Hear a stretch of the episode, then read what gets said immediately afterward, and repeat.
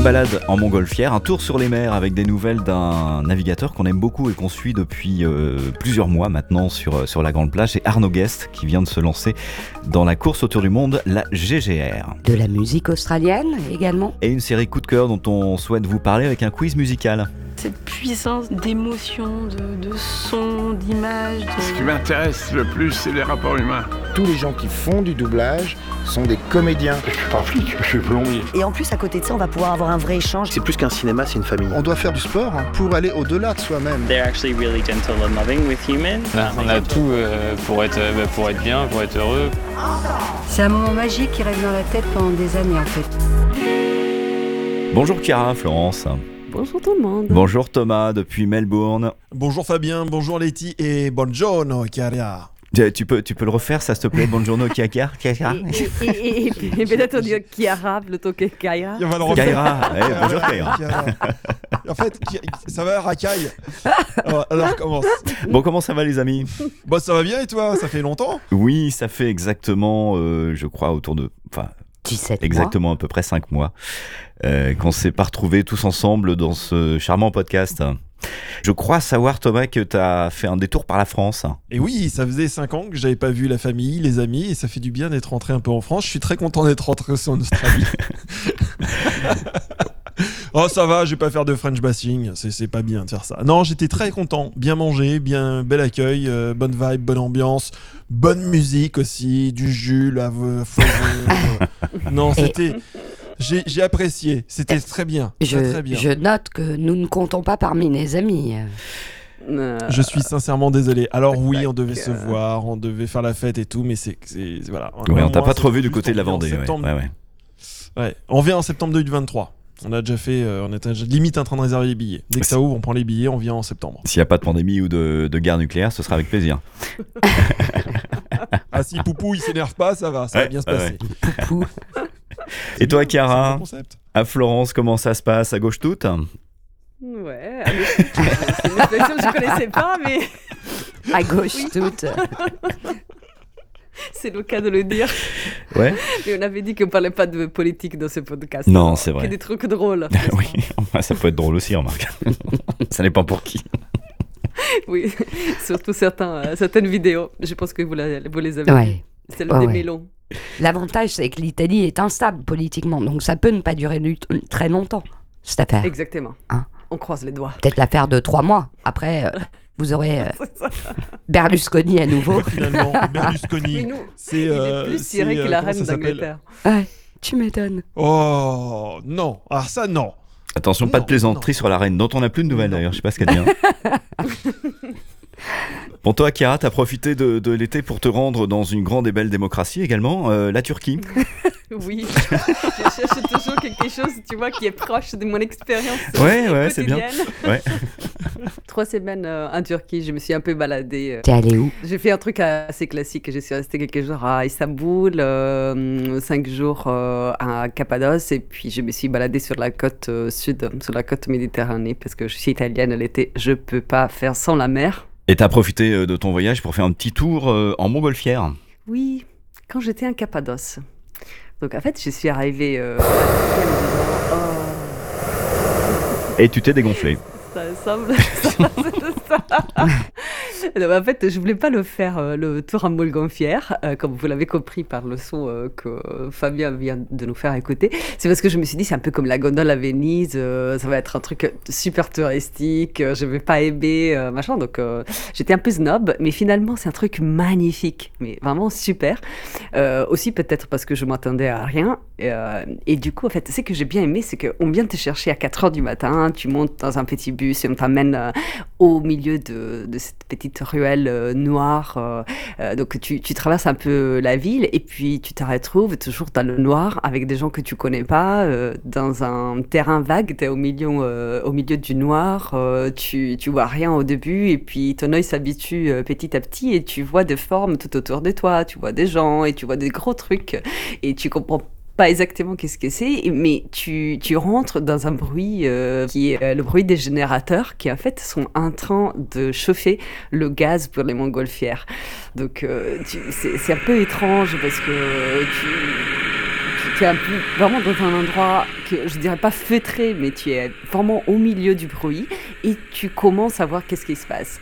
Et au fur et à mesure du temps qui se passe, tu vois qu'en fait, il y en a plein de montgolfières tout autour de toi qui sont encore dégonflées sur le terrain et qui sont euh, en train d'être préparées et plus le temps passe, plus euh, le bruit des générateurs se mêle à celui du gaz, parce qu'elle commence à être euh, remplie euh, de gaz pour s'élever. Et ton œil toujours commence à, s'habituer de plus en plus. Tu as un peu de lumière qui commence à apparaître dans le ciel, donc tu n'as plus le ciel noir-noir, mais c'est un ciel bleuté. Et, et les feux commencent à s'élever. Et ce qui est magique, c'est que du coup, ce terrain vague qui avant était dans le noir commence à s'allumer de feu qui, euh, qui s'allume euh, de manière alterna euh, alternante. donc, en alternance, oui. En alternance, voilà, merci pour, pour la suggestion. Donc en alternance, et c'est super beau parce que tu, tu vois qu'elles s'égonflent petit à petit les unes après les autres. Et puis et tu, tu vois finalement que ce terrain est, est géant et tu es au milieu de l'histoire qui commence. Et c'est là où finalement tu, tu montes sur ta montgolfière où euh, là aussi j'étais un peu snob, je m'étais dit mais c'est une montgolfière euh, où euh, il y a 20 personnes qui vont monter, ça va être un peu trop à mon goût. Mais, mais, finalement tu les vois pas les 20 personnes parce qu'elle est faite d'une manière où tu es assez séparé et là tu montes et tu commences à voler sans sans que, en fait, très doucement, finalement, euh, tu, tu, tu, te rends même pas compte que tu commences euh, à, à voler. Et, et là, c'est vraiment d'une douceur euh, incroyable. Tu te retrouves dans les airs. Tu, tu es dans le silence presque total, sauf les feux qui, qui évidemment envoie le gaz dans la montgolfière pour la faire monter et descendre. Et en fonction euh, du vent, euh, de voler plutôt à droite, plutôt à gauche. Euh, et finalement, tu restes dans les airs une heure dans ce lieu complètement feutré, magique, où, comme dans mon cas, tu as au début la lune, la, pleine lune euh, d'un côté.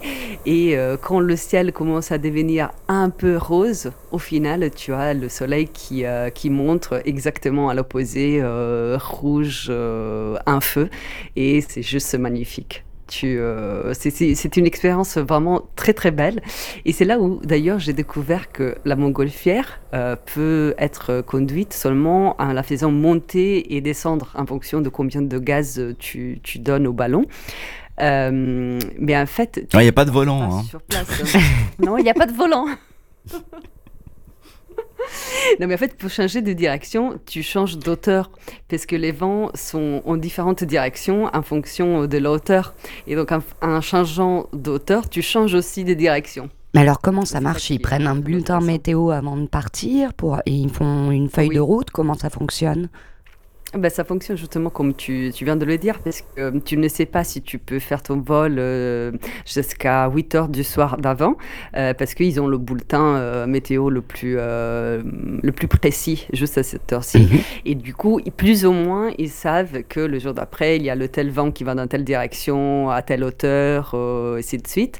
Et du coup, le pilote, qui est un peu expérimenté évidemment, sait qu'il va partir du point A et plus ou moins, il va mm, descendre au point B. Mais comme il est en contact avec l'équipe de terre euh, tout le temps, finalement, il leur dit bon, j'avais prévu le point B d'atterrissage, c'est plutôt le point B euh, entre le B et le C, et du coup, l'équipe de, terre vient te chercher là où euh, finalement tu vas atterrir exactement. Mais tout s'est fait d'une manière, encore une fois, très douce. C'est l'éloge de la lenteur en fait, parce que t'as pas de bruit. C'est ça, exact. Et, et tu sens même pas que tu quittes le sol. Non, et tu tu te rends pas compte en fait ni quand tu montes ni quand tu descends. Tu descends juste dans la douceur de l'air. Tu t'es même pas tu vois les vents ne sont pas forts. Parce que moi je m'imaginais que ça allait un peu secouer ou euh, euh, ça allait être un peu rude par moment. Et en fait non. Euh, je me suis senti un oiseau et tu sais pas exactement où tu arrives, c'est ça la particularité du voyage en montgolfière. Moi j'ai eu la chance d'en faire en Finlande et c'est effectivement ce qui, ce qui surprend, c'est la douceur, le calme euh, quand tu es euh, dans les airs. Tu entends juste le bruit du, euh, du gaz et de, de, de, la flamme qui, euh, qui gonfle le ballon, c'est tout. En fait, il y a, il y Sauf a si t'as un absolument Français à bruit. côté qui peut pas s'empêcher euh, de la ramener. Oui, mais en général, on n'est pas très nombreux dans la nacelle. hein. Euh, c'est c'est vraiment des petits groupes. Moi, quand j'ai fait ça, on était trois, hein, si tu veux. Donc, c'est- ça Ah, allait. C'est quand même assez, euh, assez calme. Et on ne sait pas où on va atterrir exactement. Donc, on se laisse porter par, par les vents. Alors, évidemment, le pilote a une certaine maîtrise quand même du, C'est mieux. de, de l'engin et puis euh, du terrain. Donc on sait à peu près dans quelle direction on part. Et on se retrouve euh, dans un champ, enfin nous euh, en l'occurrence c'était un champ de neige puisque c'était euh, au printemps en Laponie. Et tu te poses là, au milieu de nulle part, le mec il a sa radio, il appelle son, son associé qui vient te chercher avec le camion, tu replies le ballon et tu repars. Voilà. Exact. Et c'est assez, euh, et c'est assez génial. C'est vraiment euh, un truc à pratiquer au moins une fois, euh, quelle que soit la région dans laquelle on se trouve, parce que c'est vrai qu'on découvre le paysage d'une autre façon. C'est pas de l'hélicoptère. Euh, c'est pas de l'avion, l'hélico ça fait du bruit, c'est pas, euh, c'est pas très Ça va confortable. vite. Ça peut aller vite, ça peut être aussi en stationnaire, mais c'est mais c'est pas confortable. Il y a plein de vibrations, il y a du bruit, c'est pas. Alors que là, on a on a vraiment l'impression effectivement d'être un oiseau. C'est vraiment à faire, ouais, ouais, ouais.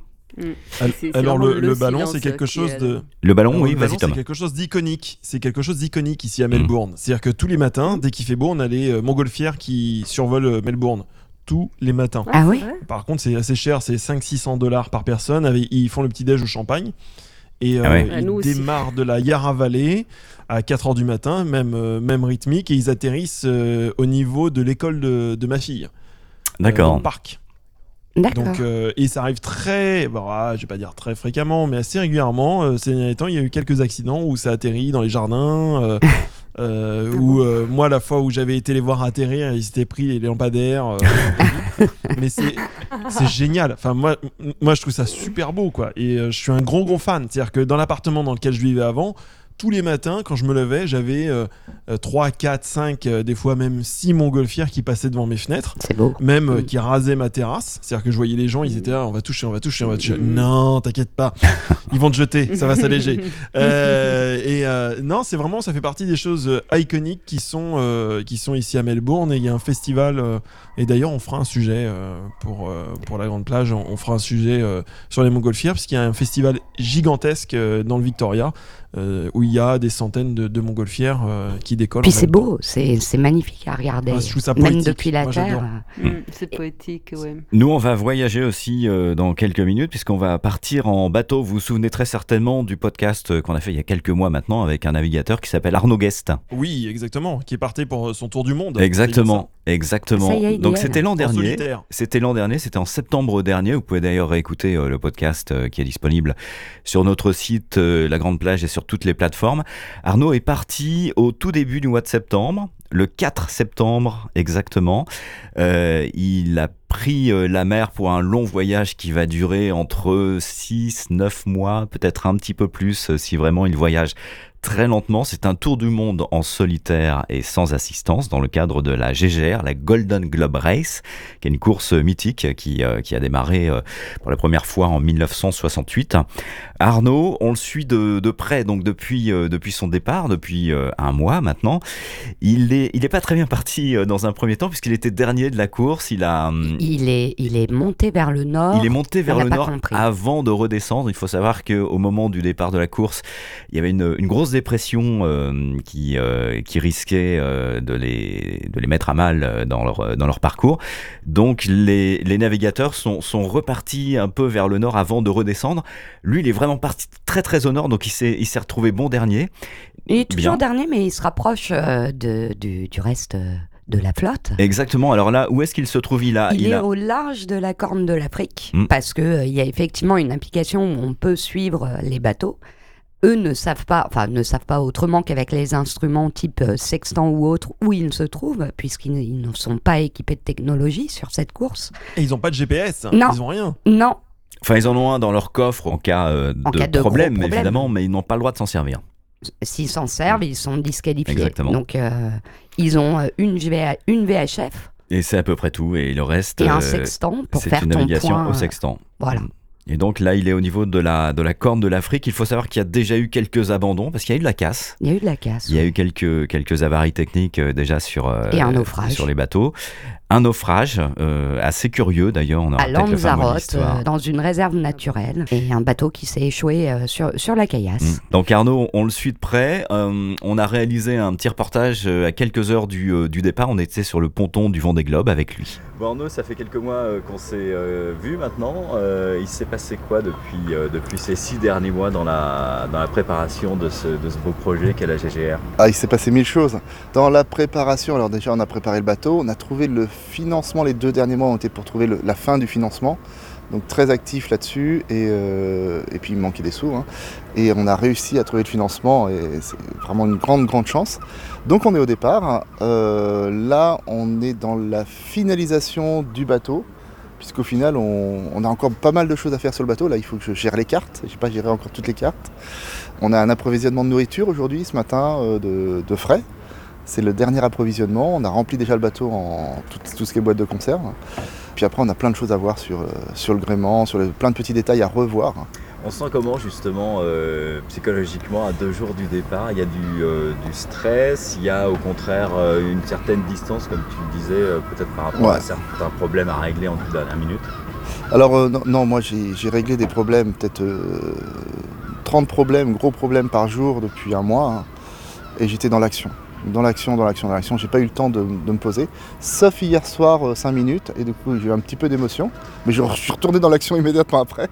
Donc je pense que je vais me prendre 3 heures avant le départ pour y réfléchir. Et là, là je vais bien savourer.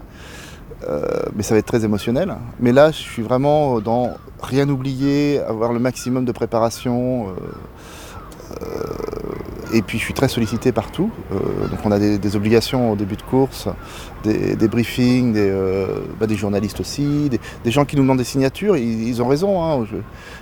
Donc tout ça, il faut faire en même temps. Et en même temps, il faut euh, ah bah, des trucs tout bêtes. J'ai consommé un peu de silicone, il faut que je le remplace. J'aurais peut-être besoin de silicone pour le départ. Est-ce que j'ai assez de dentifrice pour partir? Si je rationne le dentifrice, c'est pas grave, ça va pas m'empêcher de faire la course.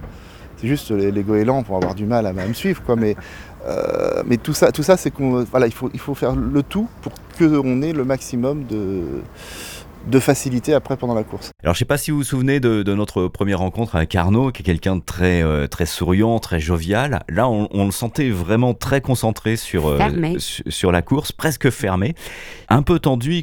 il en fait, il commençait presque à rentrer dans une sorte de méditation, parce que c'est vrai que le, le départ de cette course, et il l'a expliqué après, en fait, c'est très particulier parce qu'il y a une rupture très nette euh, entre le, le- le- le moment du départ où euh, là, il y a des milliers de personnes euh, qui sont sur... euh, Le long sur- du chenal. Le long euh, du chenal, c'est euh, c'est très beau, très émouvant. Et là, ils se retrouvent en mer, seuls, en une fraction de, de, de- de minutes, et ils savent qu'ils ne verront plus personne pendant euh, plus de six mois, quoi.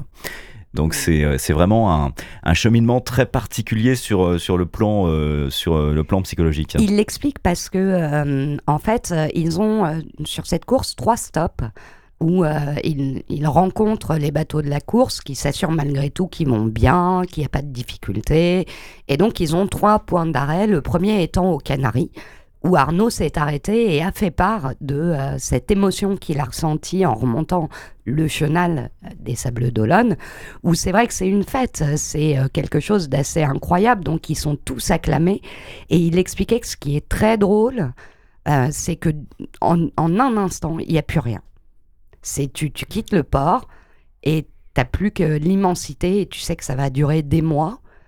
Et donc, euh, bah, ils fractionnent après dans leur tête. Ils disent, euh, il y a d'abord les Canaries, après il y a Cape Town, ensuite euh, il y a l'Australie où ils s'arrêtent et ils font des étapes pour pouvoir tenir. Et tu as une idée à peu près de la date? Alors, il De faut l'heure, qu'ils de y l'heure, soient- tu veux l'heure exacte? Alors, contrainte, contrainte de course euh, qu'on qu'on a apprise, c'est qu'il faut absolument qu'ils y soient rendus avant le 31 janvier, sans quoi les conditions pour passer le Cap Horn euh, ne sont pas favorables, et quelque part ils sont disqualifiés, le bateau doit rester au BART et euh, repartir plus tard. Donc la contrainte, c'est de passer à ce stop avant le 31 janvier de 2023. Et vous pouvez, euh, d'ailleurs, il y a une application qui a été euh, montée par la course parce que nous, on peut suivre les bateaux euh, et c'est une application qui s'appelle YB Races. Et vous pouvez suivre la course en direct, vous chargez Golden Globe Race et vous avez tous les concurrents et, et les points d'étape. Et on vous tiendra au courant de l'évolution euh, de la course et du parcours d'Arnaud dans les prochains épisodes de la Grande Plage.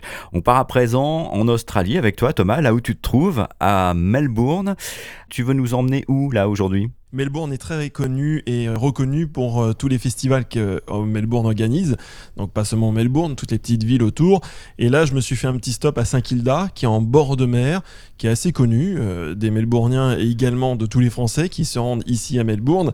C'est un peu l'endroit assez assez sympa où on peut manger, etc. Et il y avait un concert qui était organisé qui s'appelle le Southside Live. On est en plein hiver. Il faisait un froid horrible, le vent tapait, limite de la pluie, une lumière ignoble, il faisait gris.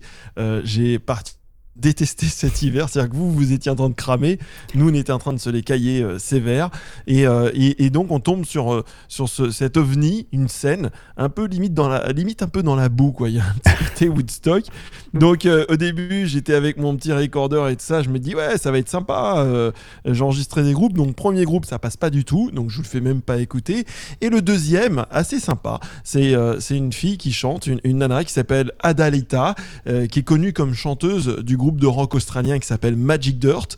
Et depuis quelques années, elle se joue une carrière solo. Je vous la fais écouter.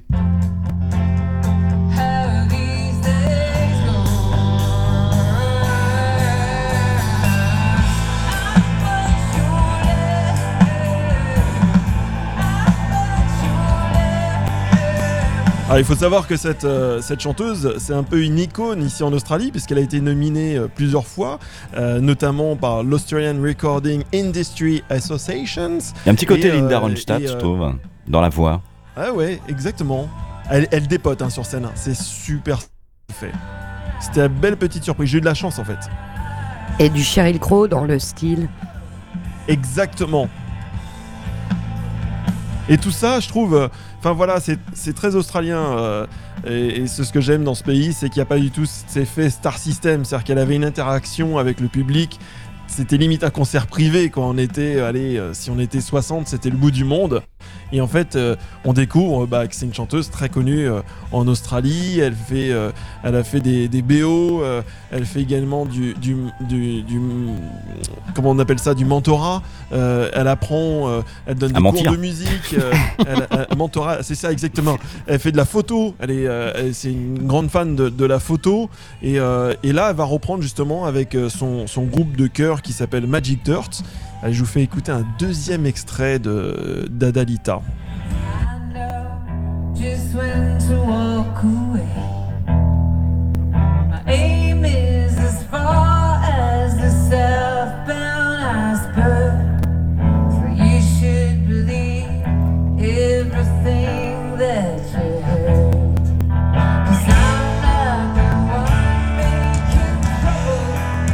Ah, c'est chouette, hein. Mm.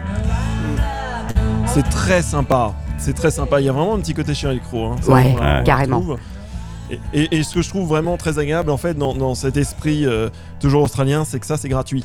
C'est-à-dire que vous êtes avec votre vélo, vous vous baladez et, euh, vous découvrez euh, bah, ce, groupe et vous payez pas et vous découvrez qu'en fait la, chanteuse bah, c'est une icône du rock australien connue par tous. Et la particularité de l'Australie, c'est que même en hiver, puisque les saisons sont inversées, là vous étiez en hiver ces derniers mois, même en hiver, il y a des festivals à l'extérieur, il y a des euh, des, concerts en plein air, il se passe des choses dehors également. C'est-à-dire que euh, euh, vous, en tout cas, à Melbourne et dans les environs, vous, vous êtes aussi en extérieur en hiver.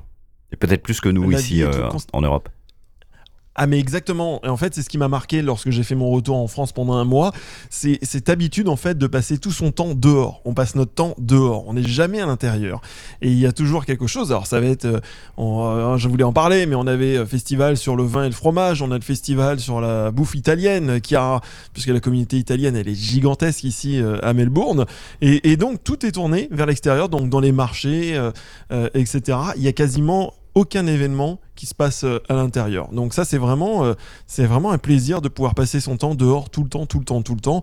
Et euh, il y a quelques semaines j'ai rencontré aussi la maire de Melbourne, Sally Cap, avec qui j'ai discuté et j'ai joué un peu Lui dis euh, bon, euh, Melbourne, c'est quand même la ville la plus euh, agréable au monde, même si on n'est plus dans le top numéro 1. Vous n'êtes pas chauvin hein, du tout.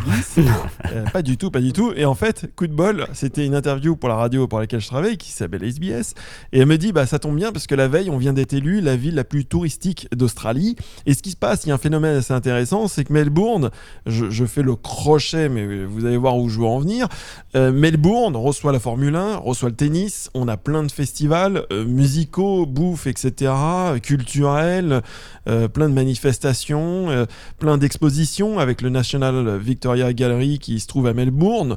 Euh, et euh, en fait, ben, ils se rendent compte, Sydney, euh, qu'ils sont à sec d'événements. Ils n'ont pas d'événements majeurs euh, internationaux, ils n'ont pas d'événements culturels à part l'opéra de Sydney et, euh, et le pont.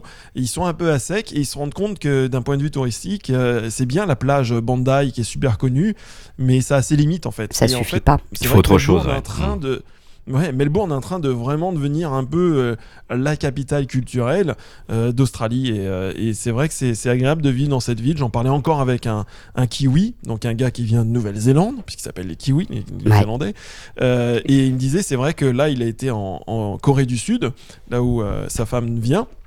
Il m'expliquait que c'est vraiment agréable de revenir parce qu'on a toujours cet aspect culturel.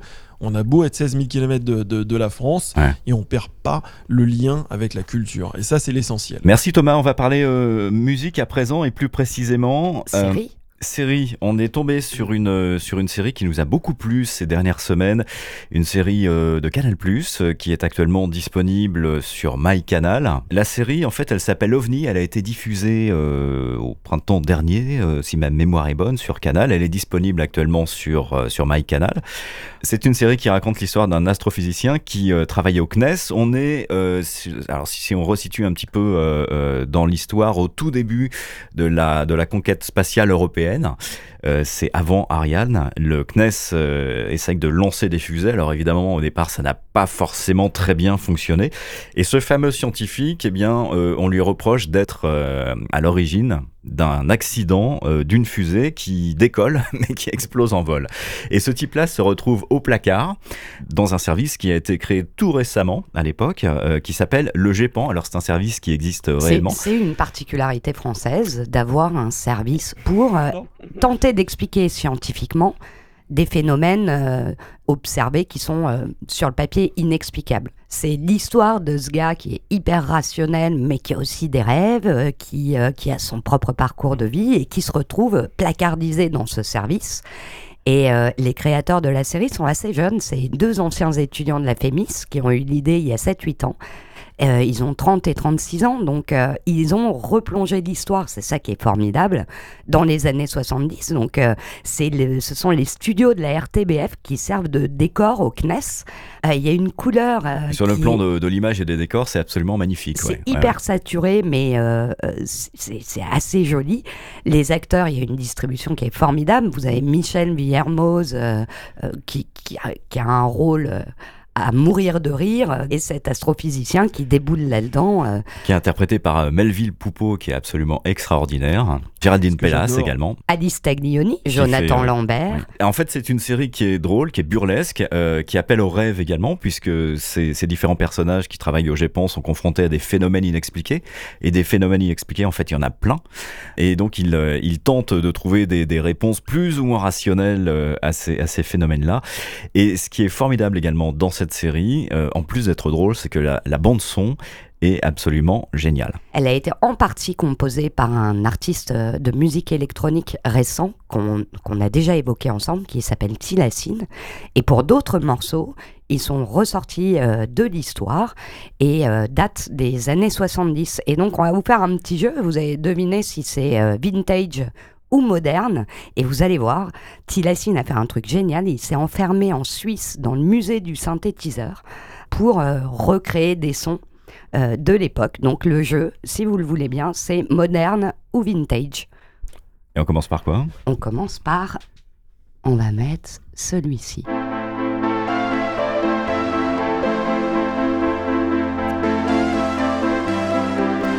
Alors, vintage ou moderne? Moderne.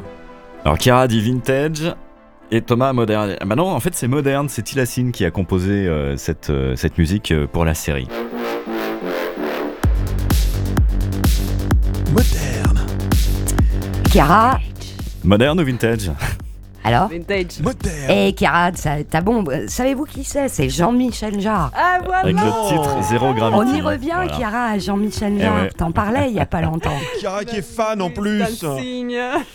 Complètement fan. Jean-Michel Jarre qui, euh, qui a joué un rôle très important dans la, dans la vulgarisation de la musique électronique, hein, qui était dans les années 70 une musique assez, euh, assez, euh, assez élitiste, ça restait très conceptuel et c'est vraiment lui qui a amené la musique électronique euh, auprès du grand public et qui a permis à plein de, de groupes après d'éclore. Je pense notamment euh, à Air, à Daft Punk et, euh, et, à- et, et- et- Et et à plein d'autres. Ah, Thomas Doute. Vintage, moderne, Thomas, Chiara? Vintage, vintage. Vintage et toi, Thomas? Ah, il dit a besoin de moderne. plus. Ça, ça fait un peu le disque rayé, mais. euh, Bah oui, c'est moderne. C'est Tilassine qui a signé cette euh, musique additionnelle pour la série. Vintage, Thomas Si, si vous, si vous me dites que ça c'est moderne, j'y crois pas. Eh ouais. Effectivement, c'est vintage. C'est François de Roubaix. Vintage. Vintage ou moderne euh, moderne. Vintage. Vintage pour Thomas Moderne pour Chiara. Bon, bah, c'est vintage. Le sifflet Oh. du baron, c'est Bernard Le Estardi. le- Exactement, le sifflement, c'était direct vintage. Ouais, le sifflet du baron. Et tout. Et en fait, c'était euh, le générique d'une émission présentée par Jean-Pierre Foucault sur RMC dans les années 70. Euh, une musique qui a été composée par Bernard Estardi, le célèbre ingénieur du son et arrangeur à qui euh, l'on doit notamment le mythique studio. CBE.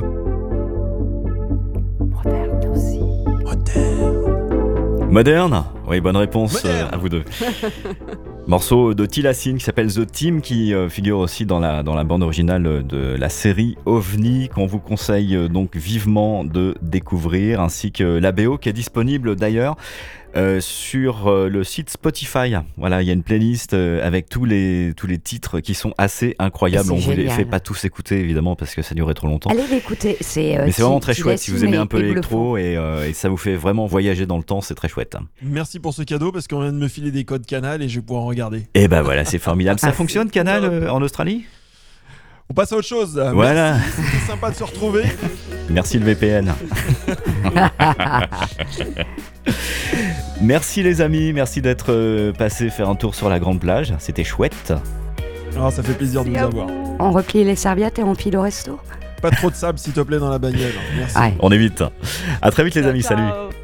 Ciao.